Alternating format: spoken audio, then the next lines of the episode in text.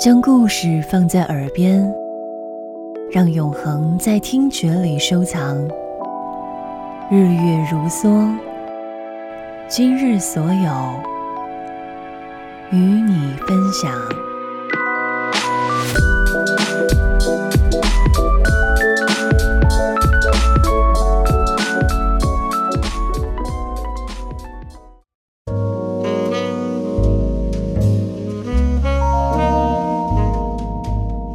天，请让我来推荐这个世界上最耐读、包含元素最多的一本书。不是曹雪芹，也不是莎士比亚，它是地图。它的精炼度、概括度和大容量是任何一本书用文字都做不到的。它既现实又幻想，既完整又琐碎。既停滞又飞翔。大概每个人小时候获得的第一个玩具，或者是收到的第一份礼物，都是一个地图册，或者是地球仪吧。地球像一套积木，拆开、组合，再拼出人们所生活的世界。这个世界跃然于纸上，却绵延于万世。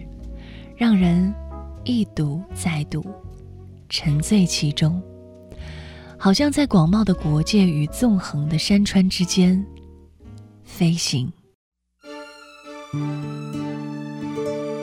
我要爱，就直奔你方向；我要梦，想抱你更满怀。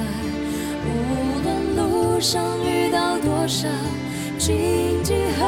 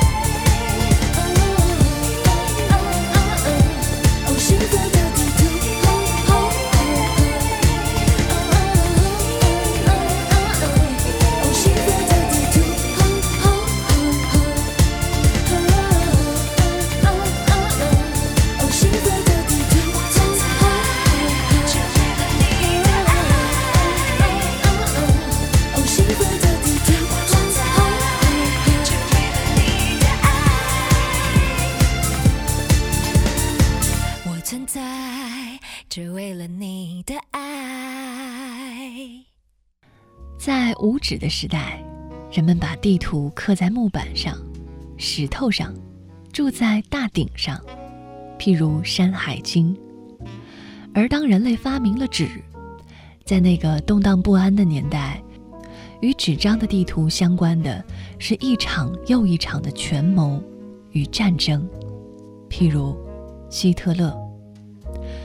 在世界地图面前展现的是他无尽的贪婪、欲望与嚣张。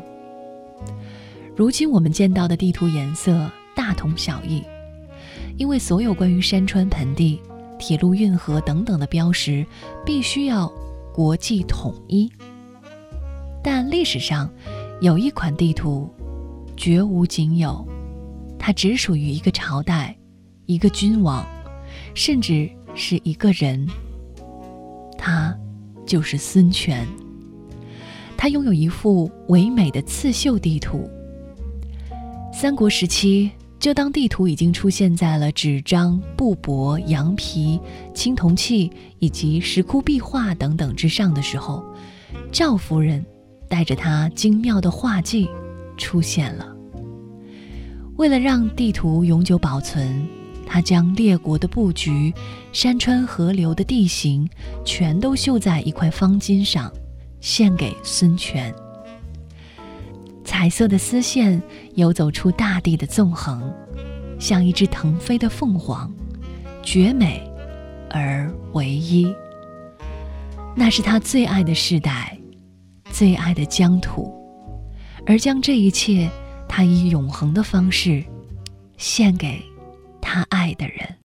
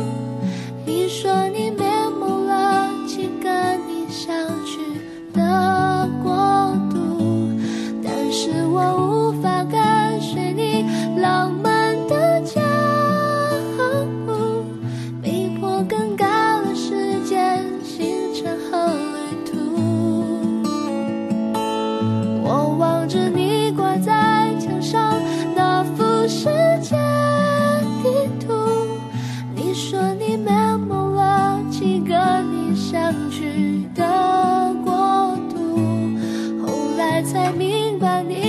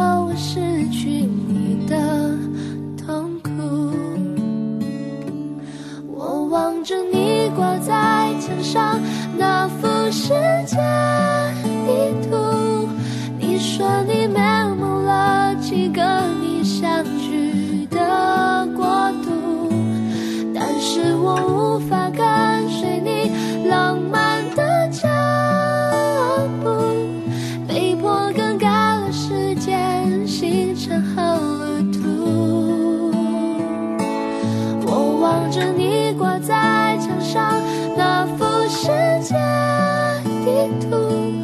你说你美梦了几个你想去的国度，后来才明白你原来就是我的地图，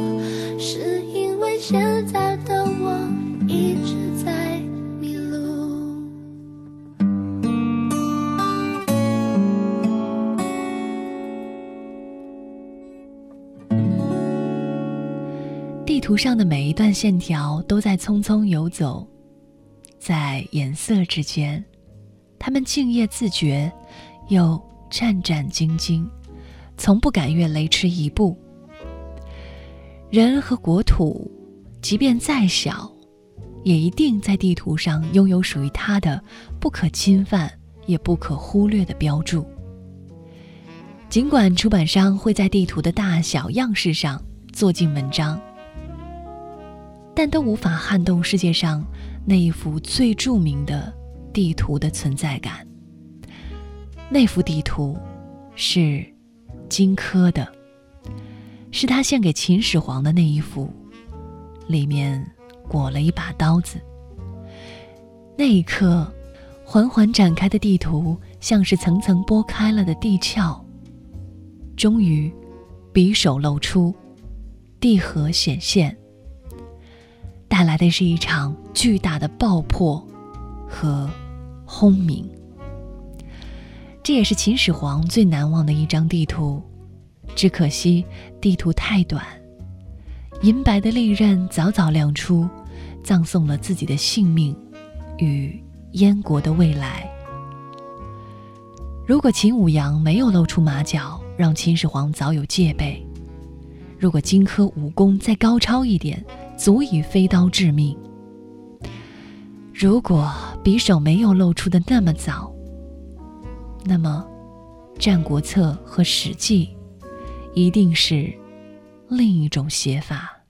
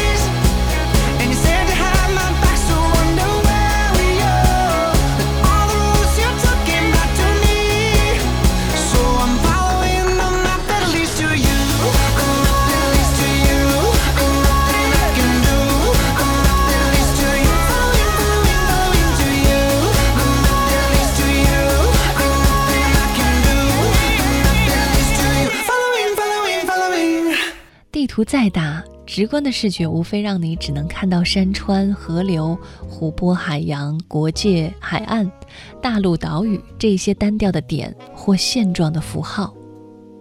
而实际上，地图更像是一部无尽的、正在书写的历史小说。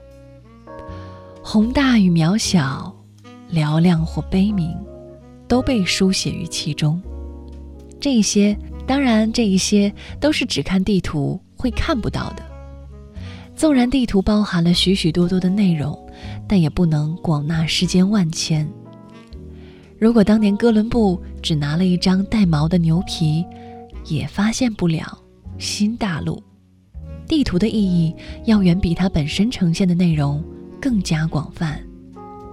那一条条河是如何孕育了生命的？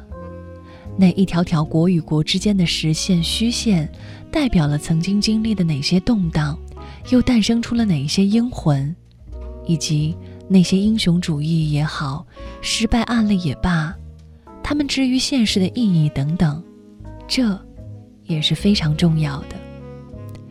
除此之外，在如今这个读图时代里，我们还剩下多少的耐心，不去看图说话，而是？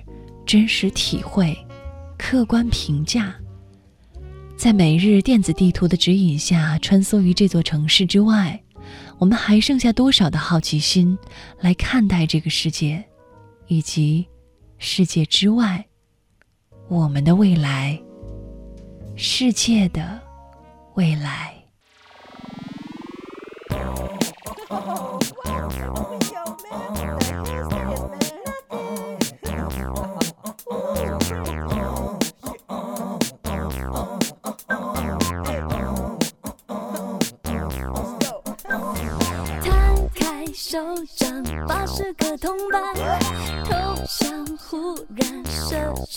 出强光，商场切换很和蔼，我是无可的蛋黄，自由的流荡，米兰花瓣台阶里飘香，伦敦机长掀起红海浪，靠在你肩膀更紧张，爱在飞翔。